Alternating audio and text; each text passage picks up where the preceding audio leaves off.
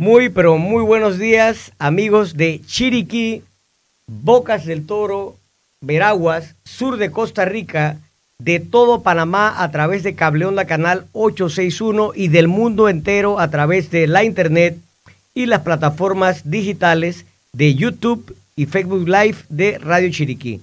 A partir de este momento les acompaña Douglas Gómez con un nuevo programa de Seguros y más.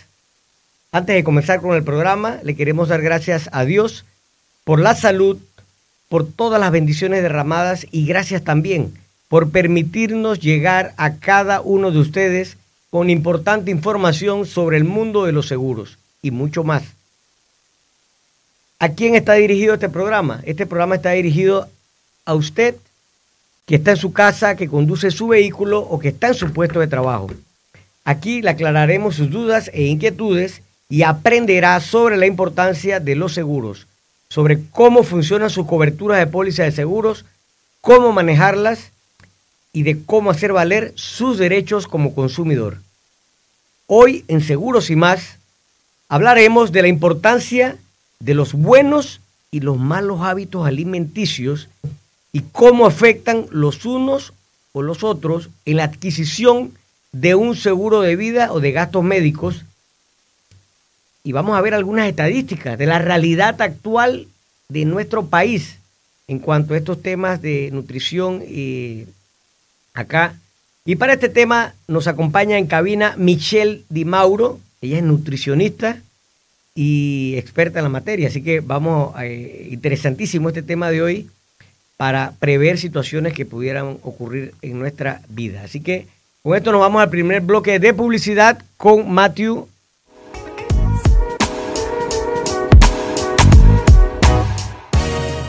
Bueno, regresamos, regresamos ya con el programa Seguros y más y quiero invitarlos a que se suscriban a nuestra página de YouTube de Seguros Infinity. Allí pueden ver todos los programas de Seguros y más y también valiosa información sobre los seguros. Y ya también, recuerden, estamos en Spotify, en el podcast de Seguros y más. Bueno, como le dije al inicio del programa, una invitada especial, eh, Michelle Di Mauro, ella es nutricionista. y su familia es conocida acá en, el argot chiricano, ya que eh, tienen uno de los mejores restaurantes de la región, es el restaurante Terra, eh, de comida italiana. Eh, es un restaurante familiar, ¿verdad? Así que, pero ella estudió pues en la misma línea, estudió nutricionista y vamos a hablar de este tema que es tan interesante porque eh, yo creo que nos afecta a todos, niños, jóvenes, adultos, ancianos, al sistema general de salud pública, salud privada, eh, y no solamente regional, es un tema mundial, como lo es eh, aquellos hábitos alimenticios, cómo han ido evolucionando a través del tiempo en el mundo, en nuestro país, en nuestra provincia, y cómo afectan estos hábitos, ya sean buenos o malos, en la adquisición de los seguros, que al final también es importante, porque si usted quiere comprar una casa o va a solicitar un préstamo o si quiere dejar una herencia para sus, para sus hijos, para sus beneficiarios, y, resulta que, que, no puede, pues porque ya no cuenta con las condiciones óptimas de salud. Porque recuerden que las compañías en esto se fijan mucho del riesgo a futuro, ¿verdad? Usted puede tener una condición hoy que diga que está más o menos, pero ¿en qué va a degenerar ciertos valores que salgan en sus exámenes de sangre o de orina en 10, 15 años, en 20 años? O sea, eso es lo que ve la compañía, ¿verdad? Entonces, eh, bienvenida Michelle por primera vez acá a Seguros y más. Y vamos a conversar sobre este tema. ¿Qué te parece? Bueno, primero que todo, buenos días. Gracias por la invitación. Em, y qué bueno venir a hablar de un tema tan importante, como decíamos, no solo a nivel Panamá, sino a nivel mundial, y darnos cuenta de que no es solo un tema de salud o personal, sino que esto afecta, em, una, genera una carga a nivel público o a nivel familiar, a nivel económico. Entonces, vamos a desglosar el tema em, y miremos cómo esto se relaciona incluso con el tema de seguridad te cerca un poquito. Ok, bueno, interesantísimo. Mira, que, yo he traído algunos, algunas notas aquí para ver, yo diría, un antes, un presente y un futuro de cómo tú, que estás ligada al tema de los hábitos alimenticios, cómo, cómo ves ese tema. Yo, yo traje un tema aquí que hablaba de los últimos 30 años, cómo han influido estos malos hábitos alimenticios en la salud y la calidad de vida de nosotros, de los panameños. Imagínate que eh, algo que anoté por acá dice que la influencia de los malos hábitos alimenticios en la salud y la calidad de vida de los panameños en los últimos 30 años ha sido significativa y preocupante, ya que algunos de los impactos negativos incluyen aumento en las enfermedades crónicas por los malos hábitos alimenticios como el consumo excesivo de alimentos procesados, azúcar y grasas saturadas. Esto ha contribuido a qué cosa? Al aumento de enfermedades crónicas como la diabetes tipo 2, enfermedades cardíacas y la obesidad. En la obesidad, el problema de salud cardiovascular, eh, el impacto en la calidad de vida, porque usted puede tener cierta edad, pero ¿cómo está? O sea, todo adolorido, todo quejumbroso, no se puede ni parar de la cama, eh, y, todo lo que involucra esto para los mismos costos del sistema de salud, tanto privado como público. ¿Qué nos puedes comentar al respecto? Bueno, eh, efectivamente, en los últimos 30 años, el aumento de estas enfermedades crónicas no transmisibles, que eh, vamos a definirlas rápidamente, son aquellas enfermedades de larga duración y de progresión lenta que no se transmiten de persona a persona, sino que se adquieren a raíz, en este caso, de malos hábitos. Eh, las cifras hoy en día son alarmantes, se habla incluso de una epidemia, sobre todo cuando hacemos referencia a la obesidad, pero también hablando de sobrepeso, diabetes, hipertensión y enfermedades cardiovasculares. Si traemos y miramos las cifras de hoy en día, podemos encontrar que las enfermedades crónicas no transmisibles representan el 71% de las muertes a nivel mundial. Oh. Y en Panamá el 51%. Entonces estamos hablando que más de la mitad de las muertes que se generan en el país se relacionan con todas estas enfermedades, con este grupo de enfermedades crónicas. Si hacemos, si nos vamos ya a lo, digamos, micro y vamos a desglosar desglosar, perdón, cada enfermedad, tenemos que el sobrepeso y la obesidad generan un aproximado del 75% de muertes por enfermedades crónicas. Y esas enfermedades crónicas, eh, eh, estamos hablando de qué? De, problemas de, infartos, problemas de diabetes, y ¿qué, qué otras es, es un grupo, tenemos el grupo tenemos las cardiovasculares que son asociadas a infartos o accidentes cerebrovasculares, tenemos la diabetes, tenemos incluso cáncer, tenemos enfermedades respiratorias que pertenecen, digamos, a un grupo más pequeño. Y se habla de estos factores de riesgo para estas enfermedades, pero a su vez son parte de ese grupo, como pueden ser la hipertensión, el sobrepeso y la obesidad, y las dislipidemias, que son estos valores elevados de grasas en sangre, que también van a afectar todo, este desarrollo del resto de enfermedades. Y contamos, como decíamos, sea que hay factores de riesgo, también tenemos también factores modificables, como pueden ser la dieta, la actividad física y el consumo de alcohol o tabaco. Entonces, de, eso se trata. Vamos ¿Y, qué será lo que pasa con la, con la población? Todos aquellos que nos están escuchando este tema lo hemos traído otras veces acá. Y yo veo que lo tratan por los medios, por la televisión, en programas especiales, no solamente aquí, en, todo lo, en el mundo, pero será un tema de cultura, un tema de educación. ¿Qué, consideras tú que pudiera ser? Mm, si lo miramos que afecta a nivel mundial, tenemos que decir que eh, no, lo no lo podemos asociar directamente a un tema de cultura. Lo podemos asociar, o yo lo asociaría más a un tema de educación, a un tema de cómo la industria alimentaria hoy en día ha llegado a los rincones más pequeños. Los alimentos ultraprocesados encabezan las listas de los alimentos más consumidos y tenemos que recordar que estos alimentos ultraprocesados están compuestos principalmente de grasas, de azúcares, de colorantes artificiales que tienen un efecto dañino en la salud.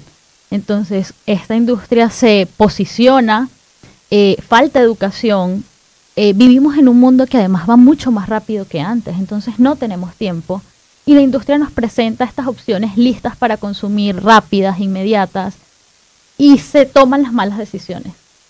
Entonces, y además es relevante el tema de que no está afectando solo a adultos, sino desde, los, desde niños. De niños, sí. Vemos un montón de alimentos eh, para niños que se ven como súper ricos, llaman mucho la atención, pero si miramos la composición nos damos cuenta de que realmente no es lo mejor, no es nuestra mejor opción. Y mira, y mira tú lo que pasa, aquí en Panamá, eh, si, si mal no recuerdo, eh, hay una ley que, que no permite que en los kioscos de las escuelas hay este tipo de alimentos chatarra. Claro. Y, y creo que uh, la- ahí están. No sé quién, quién regula eso, quién lo controla, eh, quién sanciona o penaliza este tipo de, de, de prácticas, pero ahí están. Entonces, eh, ¿qué pasa? O sea, si hay una legislación, pero no se cumple y en detrimento de la salud eh, pública. Y si vamos a, a lo- a los establecimientos de, de comida rápida, ves que te ofrecen eh, insistentemente la- lo- los alimentos estos, la- las sodas, las papitas agrandadas, eh, casi por un precio irrisorio. Entonces, y, o sea, es como una lucha entre, entre lo que debe ser y lo que no debe ser. Claro, em, la ley está, entonces hay que ver cómo se regula, hay que mirar qué intereses hay y hasta cuándo se va a dejar que la población se vea realmente afectada. Eh, se ha hablado mucho también de ley de etiquetado, ya se ha implementado en otros países, nos hemos dado cuenta de que funciona. Entonces es entender que este problema no es algo personal, no le afecta solo a una persona, le afecta al país, le afecta al Estado, le afecta a la carga y al sistema de salud que además ya está bastante colapsado. Entonces nos falta regular estas leyes, nos falta educar a la población y decirles, pueden escoger mejores cosas, pueden aprender a, seleccionar mejor alimentos. Y no se trata ni siquiera de em, prohibir del todo, ¿sí? Porque el cuerpo humano tiene la capacidad también de recibir alimentos como comida chatarra y tenemos derecho a disfrutarlo. Eso no está mal. Es en qué cantidades lo vamos a hacer.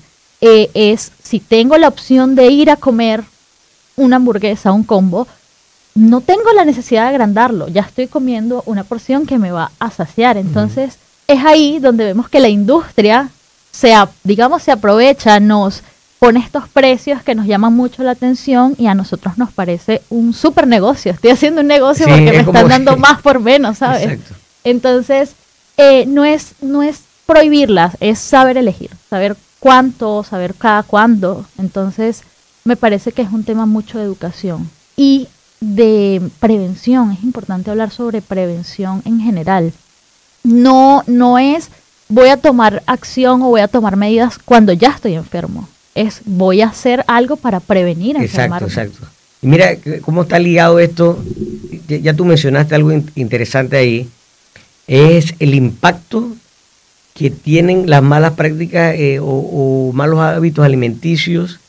Porque uno dice, bueno, eh, yo, yo soy el que tomo la decisión, es mi cuerpo, eh, yo soy el que decido y, y si me gusta la comida chatarra me voy a hartar de esto y, y si me enfermo soy yo. No, No, no, no es así. no es así. Usted impacta, le voy a decir cómo comienza esto, esta cadena. Cuando usted se enferma, usted impacta a su entorno, a su entorno primario, que es su familia, sus hijos, su cónyuge, sus padres, todos quedan impactados, porque eh, eh, te, te estoy hablando del- de, la, de la parte anímica o sentimental. Incluso implica una carga de cuidado, se le llama carga de cuidado porque... Y eso ya involucra un factor económico también. Exactamente, entonces, no Entonces- te afecta solo a ti, es a tu familia, es la parte económica y como podemos ver también en el tema de los seguros, ¿no? ¿Cómo, cómo, cómo va a llegar hasta Claro, allá? pero mira, mira, después que afecta a tu entorno directo, primario, bueno, está bien, ya me enfermé, tomé la decisión mala, pues ya, ya, ya viene por gusto echar para atrás, ¿no?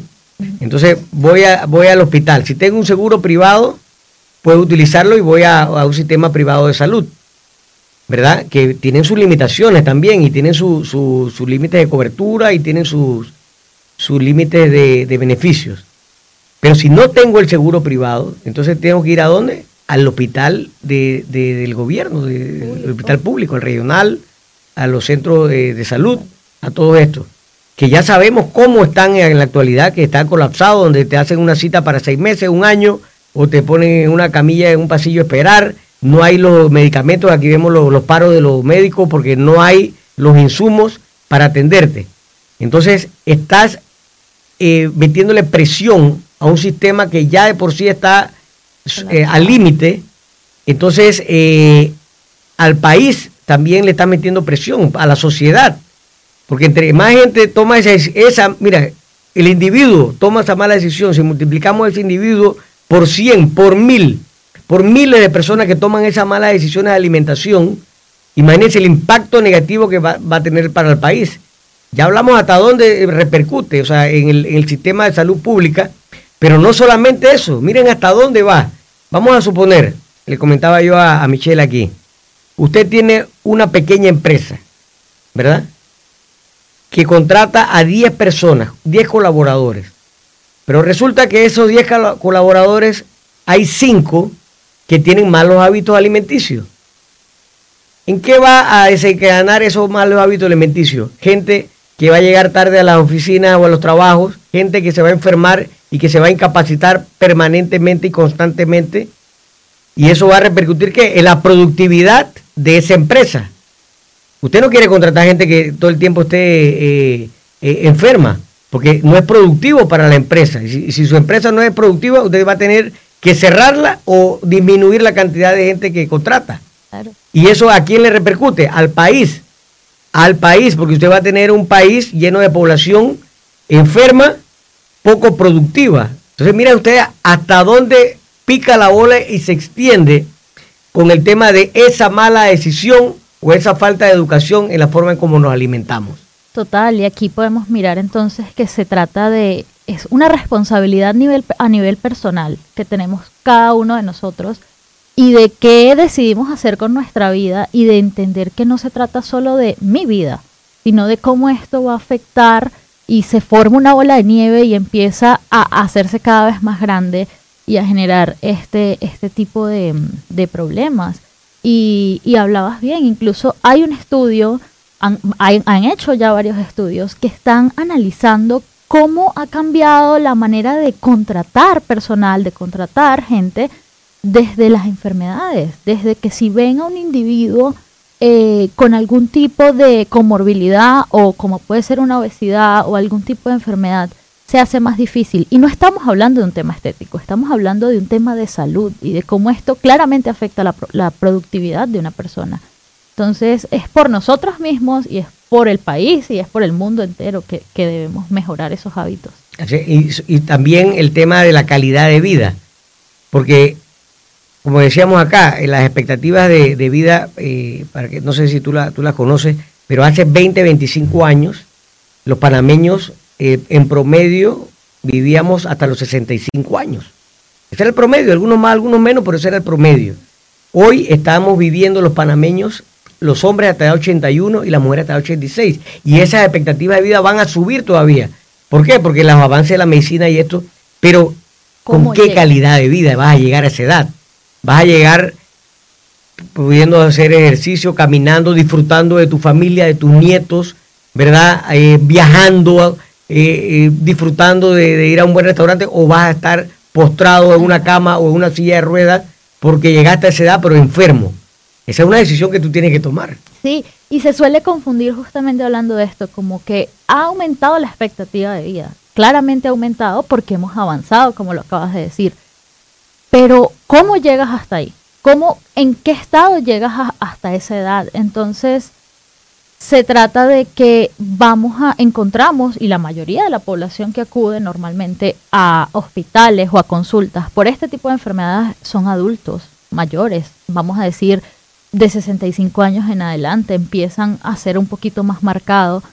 Y si no se controla a tiempo, una enfermedad lleva a la otra. Entonces vemos, como decíamos, estos factores de riesgo, la obesidad puede este, ser un factor de riesgo para la diabetes o viceversa. Entonces se, te vas enfermando cada vez más.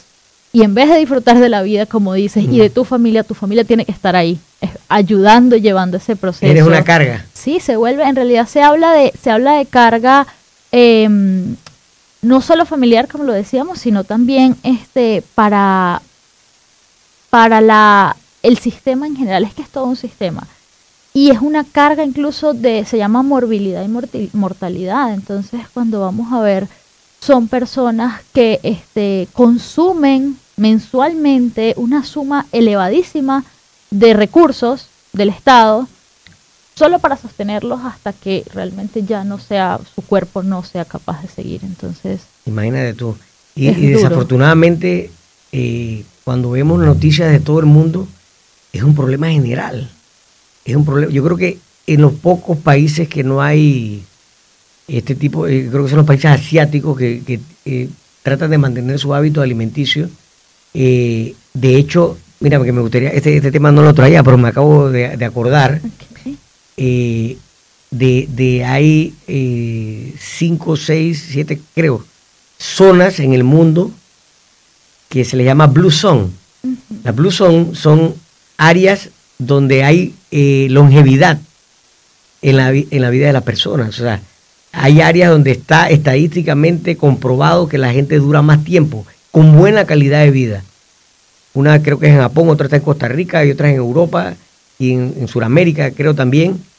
Eh, y, eso es interesante porque ahí es donde te das cuenta cuando han hecho los estudios. Este, esto está en, Netflix, está el, documental. y han hecho los estudios y, coincide mucho en la parte de la alimentación, la forma como se cocina, eh, los hábitos que tienen de, hacer algún tipo de, ejercicio, de deporte, eh, el clima.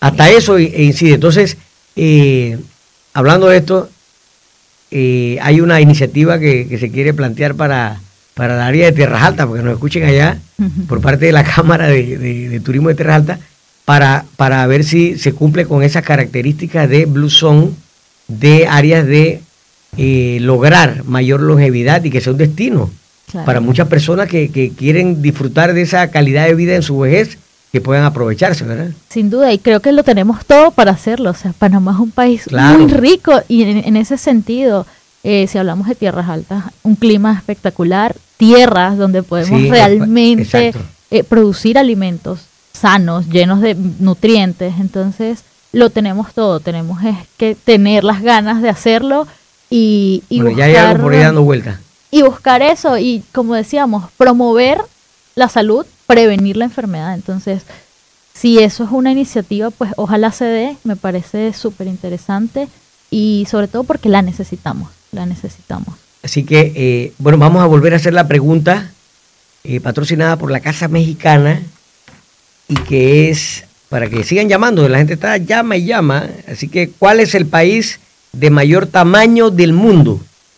¿Cuál es el país de mayor tamaño del mundo? El mundo siga llamando para ganarse ese plato especial de la Casa Mexicana más una bebida. Así que con esto nos vamos al siguiente bloque de publicidad y vamos a continuar hablando de este interesante tema y vamos a ver cómo se proyecta esto a los próximos 50 años y cómo eh, incide también eh, en el aumento de las primas de seguro de vida y de gastos médicos los malos hábitos alimenticios. Y al final vamos a ver algunas recomendaciones que nos va a hacer Michelle acá.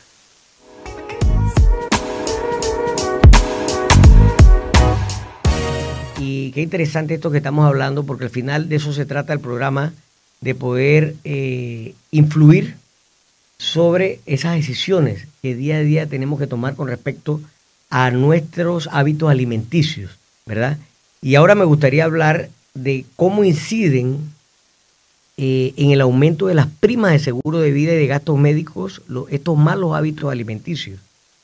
Eh, y, antes de entrar en ese tema de lleno, me gustaría eh, comentarles que estuve eh, conversando con, con, Michelle antes y le decía yo, mira, mira lo que ha estado pasando. Yo tengo más de 26 años en, el tema de, de, seguros de vida, asesorando a personas, a familias, y antes me tocaba eh, hacer este tipo de, asesoramiento con jóvenes, 25, 30 años, y, y cuando hacíamos las preguntas o se hacían las evidencias médicas de laboratorio y eso, todo estaba perfecto. No había ningún problema, tú ibas a lo seguro prácticamente. Ahora hacemos ese mismo tipo de, de, exámenes de laboratorios o de preguntas de condiciones médicas y ya hay personas jóvenes entre los 25 y los 45 años ya con padecimientos de hipertensión, ya con padecimientos de, azúcar en la sangre, eh, eh, diabetes, todo esto. Entonces, eh, eso a veces crea barreras para que usted pueda adquirir el seguro, ¿verdad? Tanto de vida, si usted, vamos a suponer, está recién casado, quieres comprarte una casa, vas al banco, el banco te dice perfecto, vaya a traer su póliza de vida para garantizar que, si usted llega a faltar el préstamo que haya pagado, y cuando van a hacerse la evidencia ya hay, ya hay una, una barrera por las condiciones de salud. Y lo mismo en el seguro de salud, de gastos médicos, porque entonces ya vienen ese tipo de padecimientos y, entonces ya vienen las exclusiones, ¿verdad? Entonces, estos malos hábitos alimenticios, eh, ¿cómo inciden en, el aumento de las primas? Bueno, el riesgo de enfermedades crónicas, los malos hábitos alimenticios, eh, como una dieta rica en alimentos procesados, azúcares, grasas saturadas, todo esto que mencionamos anteriormente, aumentan el riesgo de desarrollar enfermedades crónicas como la diabetes tipo 2, enfermedades cardíacas y cierto tipo de cáncer. Las personas con estos problemas de salud tienen más probabilidad de presentar reclamos de seguros, ¿verdad? Lo que puede llevar entonces a qué? A que hay un aumento en las primas para compensar los costos hay una mayor necesidad de atención médica, ya que aquellos que tienen malos hábitos alimenticios pueden necesitar atención médica más frecuentemente debido a esos problemas de, salud relacionados con la dieta, como la obesidad, la hipertensión y el colesterol. Esto puede generar mayores reclamos, como lo dijimos anteriormente, y va a ocasionar pues el aumento de la prima.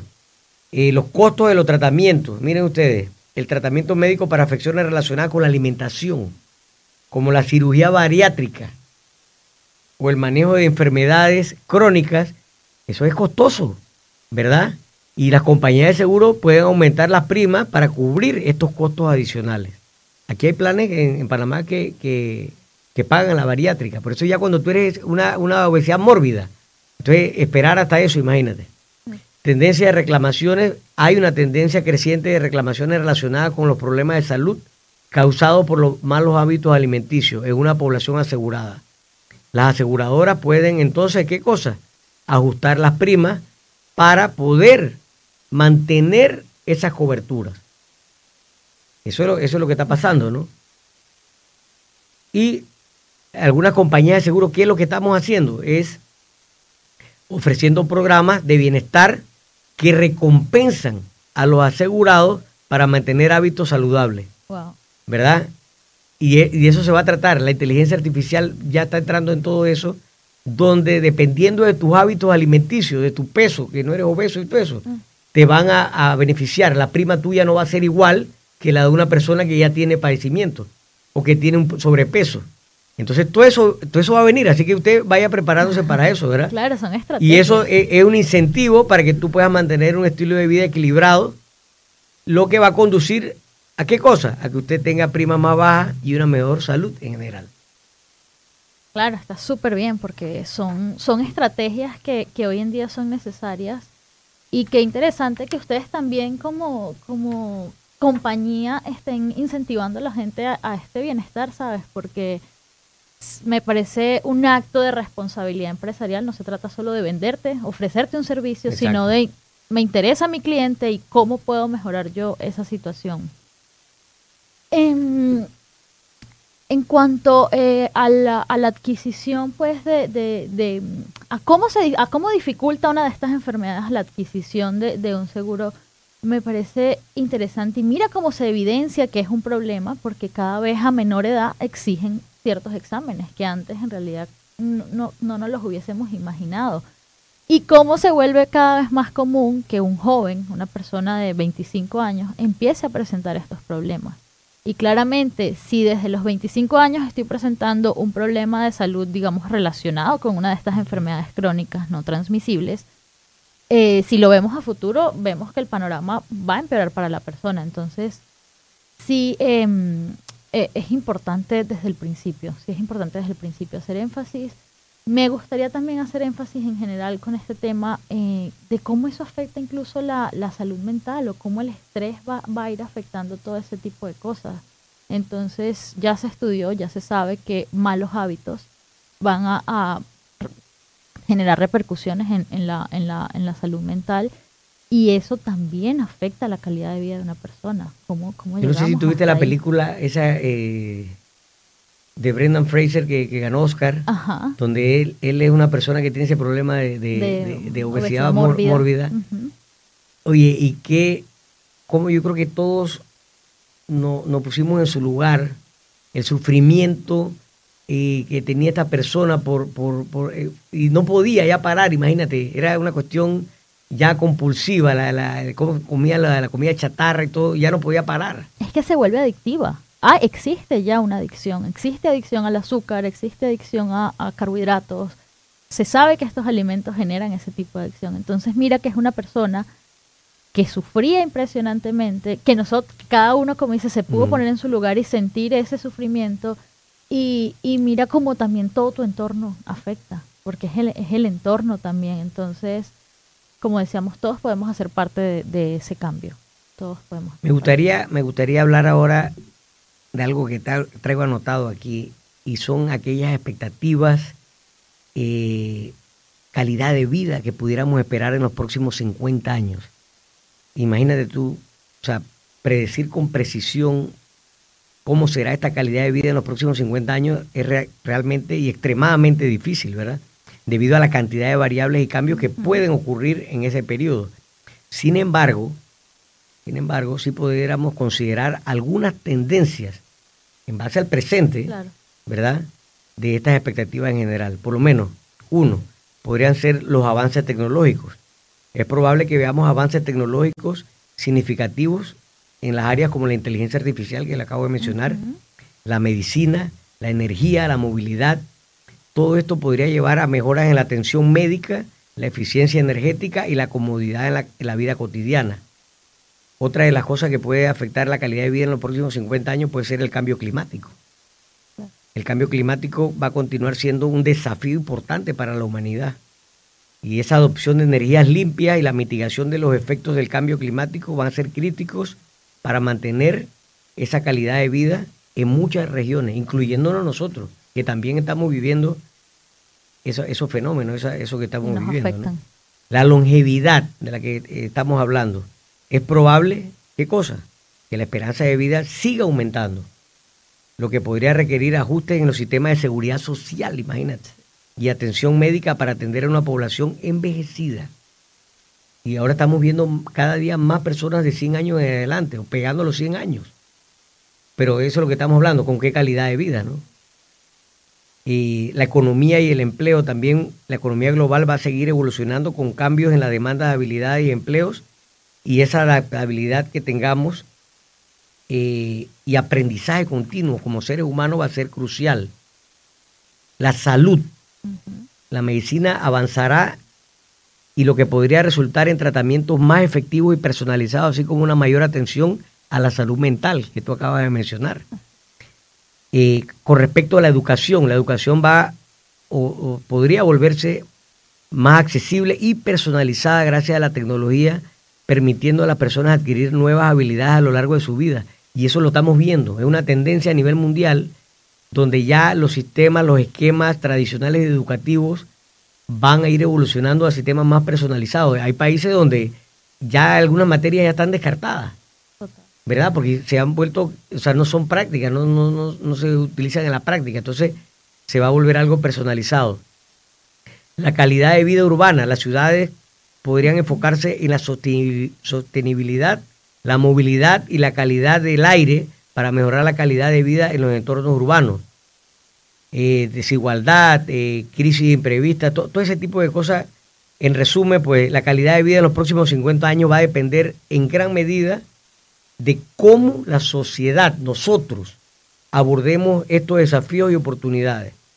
Y estas decisiones, eh, tanto políticas como los avances tecnológicos y las acciones individuales, va a jugar un papel crucial en la determinación de cómo va a ser nuestra vida en el futuro. Mira tú qué interesante esto, ¿ah? Sí, y verlo a futuro eh, no solo es interesante, sino que también complejo, porque realmente, como acabas de decir, todo va a depender de las decisiones que tomemos. Y yo realmente, si debo dar mi punto de vista, eh, lo veo que es algo muy sesgado. Por un lado, creo que cada vez más la gente se está empoderando de sí mismo, de su salud. Estos temas se vuelven cada vez este, más, mm, ¿cómo se dice? Más generales. Se empieza a hablar más del tema y la gente se empieza a cuidar más. Ahí el Estado se preocupa un poquito más y así sucesivamente. Pero también está el otro lado y es que la industria alimentaria cada vez crece y cada vez crece y no, no presenta mejores opciones, sino que las mantienen porque les ha funcionado y es válido.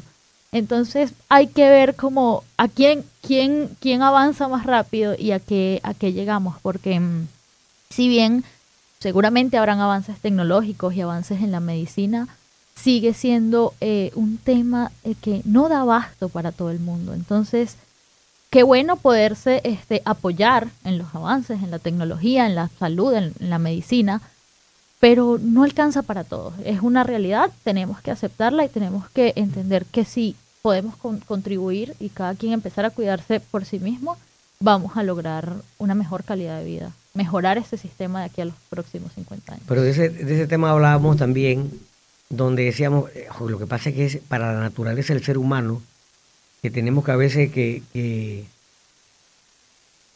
que ¿cómo se llama?, decidir día a día entre por ponerlo como ejemplo, entre el pecado y actuar bien.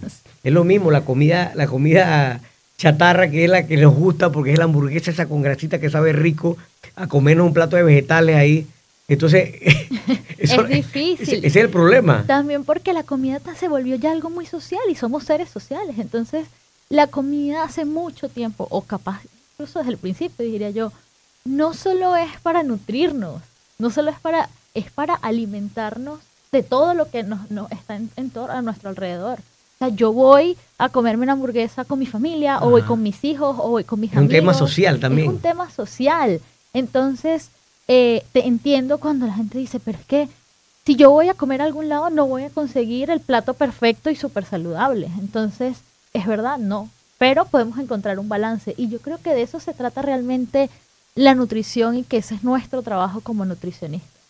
Individualizar a cada paciente, entender su, ritmo de vida, entender a la persona, saber cuáles son las patologías o qué necesita y enfocarnos en que logre un balance. No es, no se trata de una dieta, no se trata de restringir alimentos, se trata de mejorar sus hábitos. Y cuando el paciente aprende a mejorar sus hábitos, va a mejorar todo lo demás, sin necesidad de prohibir, de restringir, claramente en caso de que no tenga enfermedades que así lo requieran pero hablando en general, em, es importante encontrar el balance. Yo no creo que restringirnos del todo porque entonces tendríamos una persona, digamos, saludable o sobre todo en peso, digamos, en pérdidas de peso, o lograr estas metas, pero una persona triste o deprimida que, no, que no hace nada más que es Sufrir porque no pudo comer lo que quería. Y es donde llegamos a trastornos de la alimentación, que es lo último que queremos. Entonces, se trata, la salud no es estar delgado o estar o, o, verse este en sobrepeso. La salud no se trata de números, la salud, o por lo menos no de un peso, ¿sabes? La salud eh, es interna, entonces es cuerpo, alma y mente. ¿Cómo estoy en los balance, un equilibrio. Es, es, en equilibrio. Entonces, ese es el objetivo, yo creo, encontrar el balance. Y es difícil, claro que es muy difícil. Ahora, me, me gustaría escuchar tu opinión, Michelle. Tantas o sea, imagínate tú, en el transcurso de la vida de las personas, tantas eh, posiciones o sometimientos que hay a dietas, a tendencias, a, fórmulas mágicas que, le prometen a la gente eh, bajar de peso. Eh, ahora está de moda la Ozempic, ah. que es la, inyección, todo ese tipo de cosas, ¿verdad? Y ¿Cuál es tu opinión? O sea, debería deberías hacer como una introspección como individuo, eh, a manera personal, a ver qué, eh, cómo, qué quieres de tu calidad de vida, o sea, de, volver un, sistema de hábito permanente, no que sea una dieta de, de, cosa temporal, ¿no? Eh, yo, la verdad, yo estoy completamente en contra de todos estos métodos fáciles, mágicos, de estas dietas de internet. Estoy completamente en contra porque es un daño no, eh, no hay métodos rápidos ni fáciles para, la pérdida de peso específicamente o para mejorar alguna de estas enfermedades. es, es algo gradual. Así como ganamos el peso a lo largo de los años, tenemos que perderlo a lo largo del tiempo. Tiene que ser algo gradual. No existe, y está comprobado científicamente, no existe ninguna pastilla, ningún polvo, ninguna dieta mágica para reducir peso o medidas en una semana o en un mes. es, es, algo progresivo. Em, siento que no culpo, o sea, yo no culpo a la gente y en realidad creo que es más un engaño nuevamente de ciertas industrias o de ciertas eh, personas que comparten, digamos, testimonios, testimonios que no son reales o que si fueron reales, ¿verdad? Porque realmente hay pastillas que son, por ejemplo, para este son diuréticas y sí, tú pierdes peso, peso que vas a recuperar porque eliminaste agua que tu cuerpo va a reabsorber a, través de la, de la alimentación o de la ingesta de bebidas. Entonces, eh, es engaño, la gente, muchísima gente ha sufrido estos engaños y luego tienen que pagar el precio. Que, eso, que es el famoso rebote, eso existe, es real y es una, es una respuesta de nuestro organismo ante un momento en el que no tuvo, eh, en el que no tuvo, digamos, ingesta, no tuvo alimentos, no tuvo nutrientes. Entonces lo que hizo fue, al tenerlos, conservar todos, digamos, explicado rápidamente. Entonces, mi recomendación es acudir a profesionales. Eh, buscar un buen profesional, una persona que te genere confianza, que te entienda y sobre todo que individualice tu caso. Empecemos a, y es nuestra responsabilidad como profesionales, individualizar a cada uno de nuestros pacientes, darles el lugar que ellos se merecen, respetarlos y entender que no todos somos iguales, que cada persona tiene una condición, un entorno diferente, una vida diferente y que eso es súper importante para crear planes de alimentación. Y son planes de alimentación y no dietas, porque eso es lo que nos va a llevar a que se haga sostenible a largo plazo. Exacto. No se trata de comer bien solo un mes, se trata de mejorar mis hábitos y sentirme bien el resto de mi vida. Y qué duro para, para diría yo, para, para, la mayoría de los panameños que están acostumbrados a la fritura, a la, o sea, les encanta. yo, tú vas a un restaurante aquí, a cualquiera, ¿verdad? De esto de comida popular si no tiene un cerro de arroz, eso es como si no le hubieran dado la comida. Entonces, mira tú cómo, cómo tú puedes romper esa, esa, esos hábitos, eh, diría yo, de décadas. De, yo, yo creo que eh, prohibir no es, la, no es la respuesta, eso lo sabemos hace muchísimo. Se trata de, o por lo menos como, como lo hago, es el tema de porciones yo no te voy a decir que nunca más comas arroz o que dejes de comerte tu jaldre. Mm. Es cuántos. Si antes te comías tres, comete uno y medio. ¿Sí? A ver cómo te va. Si, si te comes la montaña de arroz, mira, vamos a, reducir la porción. Y que sea algo consciente, porque cada uno sabe que Tiene que querer también como individuo, no mejorar. Porque si, si, no tienes esa voluntad, bueno, Ahí está el problema, ¿no? Puedes encontrar el mejor profesional. Pero si esto es, y, y eso es lo difícil de la nutrición, y es que si la persona, si el paciente no pone de su parte, no vamos a ver resultados. Entonces es un trabajo mutuo donde la persona, como te digo, no se trata de prohibir o de satanizar alimentos, porque suele pasar, sino de vamos a mejorar las porciones, vamos a mejorar los métodos de cocción, cómo, cómo preparas tus alimentos, ¿Cómo, los puede, ¿Cómo pueden ser más saludables sin que dejen de ser ricos, de que tú te lo disfrutes? Bueno, yo creo que ahí está la clave. Esa es la clave. Hacer de aquellos alimentos que sí son saludables, hacerlos de una manera eh, que sea sabrosa, pues. No sé, buscar otra receta. Hay muchas cosas ahora en internet con tutoriales y todo. Claro. ¿Verdad? Y, ir poco a poco. Yo diría que no es algo drástico, sino poco a poco, ¿no? Así que vamos al siguiente bloque de publicidad y entonces vamos a la parte final del programa. Adelante, Mateo.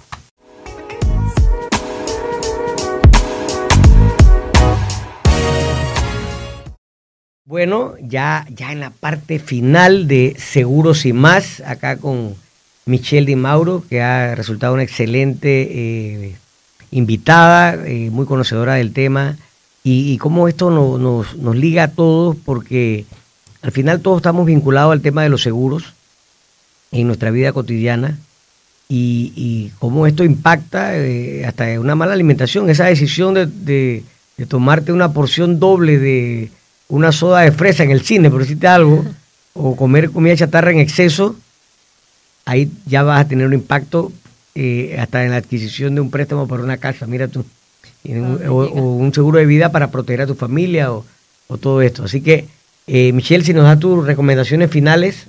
Claro que sí. Eh, me gusta hacer énfasis en el tema de promo, promoción y prevención. Primero que todo, eh, desde lo pequeño a lo, a macro, ¿sí? Entonces, desde lo personal hasta, hasta instituciones, Estado y así. La actividad física es fundamental. Yo sé que esto se dice todo el tiempo y hay que seguir diciéndolo. Este, se recomiendan mínimo 30 minutos de actividad física diaria. Y quiero hacer énfasis en que no se trata solo de tengo que ir al gimnasio o hacer algún deporte. Lo importante es moverse caminemos, hagamos lo que podamos hacer, pero hagámoslo, empecemos con algo.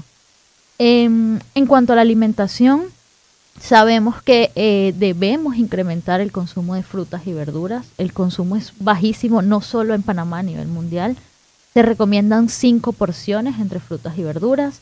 Tengamos en cuenta no adicionar, sobre todo, por ejemplo, a batidos de fruta o licuados, no adicionar azúcar o miel, que sigue siendo azúcar eh, consumir este, verduras o frutas variadas de varios colores diferentes. En cuanto al consumo de grasas, disminuir el consumo de grasas.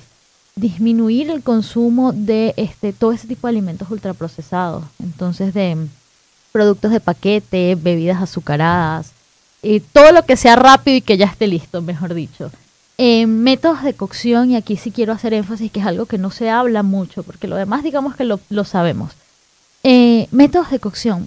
Evitemos frituras, investiguemos un poquito más. Hay buenos métodos de cocción que pueden hacer la diferencia en un alimento. ¿sí? El tema de saber escoger, aprendamos a seleccionar bien no solo los alimentos, sino las porciones de esos alimentos. Entonces, ¿qué necesito yo para quedar bien, para saciarme? No para comer de más, no quedar súper lleno. ¿Qué necesito yo? Comamos despacio, eso es súper importante. El hecho de comer muy rápido, no le permite al organismo enviar las señales al cerebro y para que nos diga, mira, ya, estás full. Entonces, comer despacio, mm, masticar bien. Masticar bien, estar tranquilo, presente en el momento. esas recomendaciones no se hacen tanto y son muy importantes. Adecuado consumo de agua. Em, investigar y, y yo creo que podemos educarnos también un poquito nosotros mismos. ¿Cómo leer una etiqueta nutricional? ¿Qué hay en esa etiqueta que me puede ayudar a distinguir un buen de un mal alimento? Porque no es solo lo, que, lo que vemos enfrente, que es muy lindo y tiene colores llamativos, es qué hay en esa etiqueta. Y por último, lo que puedo agregar es asistamos al médico, asistamos al nutricionista, pidamos ayuda cuando lo necesitemos, no esperemos estar mal para acudir a esto. Entonces, hagámoslo en el Buenas recomendaciones. Así que bueno, y ya se nos terminó el tiempo del programa. Hoy agradecidísimo con tu participación, eh, Michelle.